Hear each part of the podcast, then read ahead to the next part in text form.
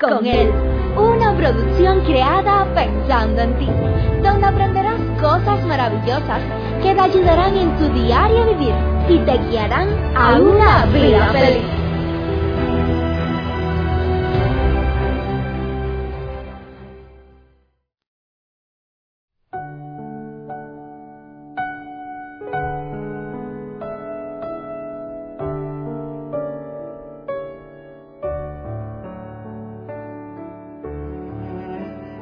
La queja.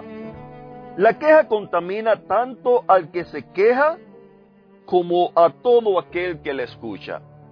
Queridos amigos, qué lindo es poder estar aquí contigo una vez más. Qué bueno es poder saludarte, qué bueno es poder abrazarte a la distancia, qué bueno es poder, poder decirte que Dios te bendiga, que Dios bendiga tu hogar en este día, que Dios bendiga tu matrimonio, que Dios bendiga tus amistades, que Dios bendiga tu familia, que Dios bendiga el lugar donde tú trabajas, que Dios bendiga tu país, que Dios le bendiga a cada uno de ustedes. Mira, la queja es algo que contamina. Yo quisiera que tú entendieras eso en el día de hoy. Dice que la queja viene siendo como, como el humo el humo una vez que sale se esparce y comienza a contaminar la atmósfera y todas aquellas personas que están, están en ese radio de alcance comienzan a respirar esa atmósfera contaminada, ese aire contaminado por ese humo. Asimismo se compara la queja. La queja viene siendo así como el humo. Y el humo, así como lo contamina todo, la queja también lo viene contaminando todo. Saben que en una clase de psicología se hizo un experimento. Se tomaron a dos grupos de alumnos para que salieran a la calle e hicieran una vida social. Para este experimento, durante algún tiempo, los alumnos deberían de llevar consigo un micrófono oculto el propósito del experimento era medir el grado de queja que se producía en sus conversaciones. Para esto, un grupo sabía cuál era el propósito del trabajo. Sin embargo, el otro grupo no lo sabía. Lo cierto es que cuando concluyó el, tiempo determinado para el experimento y se analizaron las grabaciones, ambos grupos se sorprendieron de la frecuencia con que ambos se quejaban. Ya ves, queridos amigos, la queja es algo que se contamina. Aún el grupo el cual sabía lo que se iba a hacer, se quejó tanto como el grupo que no sabía lo que se iba a hacer. ¿Y saben qué? Esto no sucedió en Haití, esto no sucedió en Venezuela. Esto no sucedió en Cuba. Esto no sucedió en el África. Esto no sucedió en ninguno de esos países eh, que tienen, que están atravesando por crisis, por problemas políticos, económicos, sociales. No, esto sucedió en este país, en Estados Unidos, queridos amigos. Es que donde quiera que las personas estén, las personas se quejan. Usted no sabe, mi querido amigo, cuántas personas nosotros escuchamos. Personas que vienen emigrando de otros países se quejan por la situación de su país, pero cuando llegan a este país continúan quejándose también. Cuando estaban en su país decían, si lográramos llegar a los Estados Unidos, pues entonces allí sí íbamos a hacer la vida y allí todo es maravilla. Pero resulta que cuando llegan a este país, se dan cuenta que para comenzar a vivir ya les choca, ya no es lo mismo de como vivían en su país, las costumbres son distintas completamente. El idioma es distinto completamente. Es el mayor obstáculo de muchos. Cuando llegan aquí comienzan a ver que para usted poder lograr y alcanzar las maravillas las cuales usted decía, nadie se las va a regalar, tiene que trabajar para poder adquirirla. Y muchos vienen con muy poco ánimo de trabajar y comienzan entonces a quejarse que aquí hay que trabajar mucho. Ya ves, queridos amigos, el lo ser humano es quejarse. La queja es algo que se que contamina, es algo que se pega, es algo que se que contagia a la sociedad.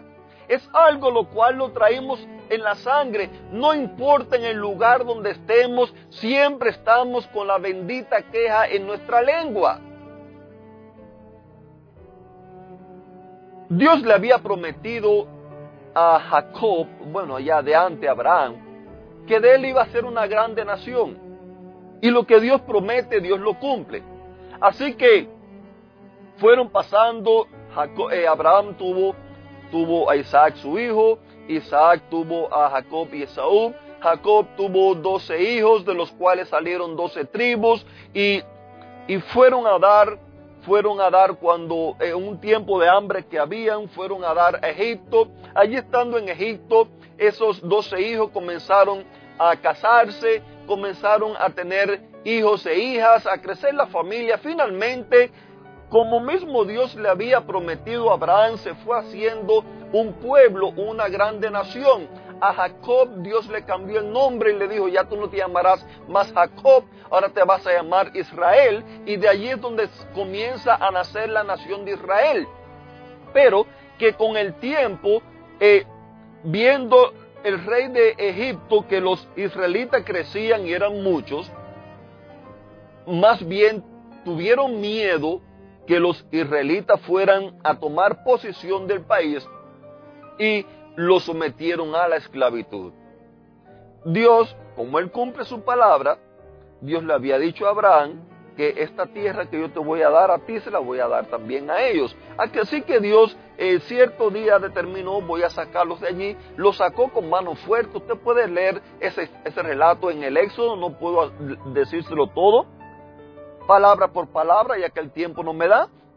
Pero usted puede ir al libro de Éxodo y usted va, a usted va a leer esa historia, donde Dios lo saca de allí con mano fuerte, Dios comienza a manifestar su poder, a, manifestar sus milagros, los pasa por en medio del mar y así. Sin embargo, a pesar de todas las cosas que Dios había hecho con ellos, cada vez que algo no salía como ellos querían, cada vez que ellos se sentían como que no estaban siendo tratados como ellos deberían de ser tratados. Una persona que los habían liberado de la esclavitud, ahora estaban reclamando y exigiendo que se los tratara como a príncipes.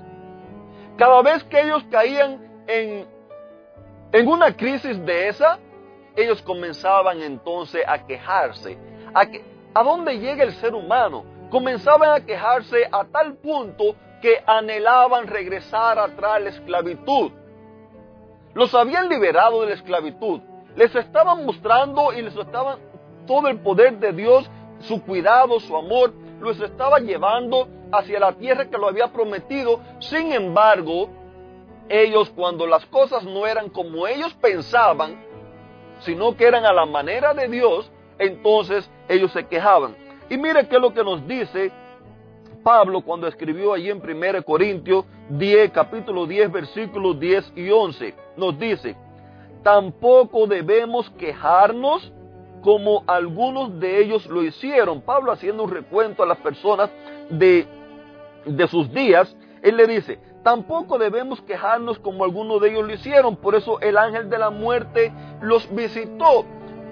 Muchos de ellos tuvieron que quedarse en el desierto, se quedaron quejándose, o sea, murieron quejándose. ¿Por qué? Porque en vez de avanzar hacia adelante los seres humanos, nosotros ponemos a ver las dificultades y pasan los días, pasan las semanas, pasan los meses, pasan los años, finalmente llega el momento que descansemos y no fuimos capaces de avanzar y dar un paso más hacia adelante en nuestra vida, en nuestro matrimonio, en, nuestra vida como profesional. ¿Por qué? Porque nos pusimos a quejarnos. Hay que trabajar mucho, el idioma no, no lo entiendo, eh, la vida no me ha tratado como yo me lo merezco. Y entonces nos dice también, y todo esto sucedió para darnos una lección y ha quedado, presta atención, ha quedado escrito para enseñanza a nosotros en nuestros días. Queridos amigos, deja de quejarte y aprende a gozar la vida que Dios te ha dado. Gózala en abundancia, vívela con Él, que Dios te bendiga y que tengas un feliz y bendecido día.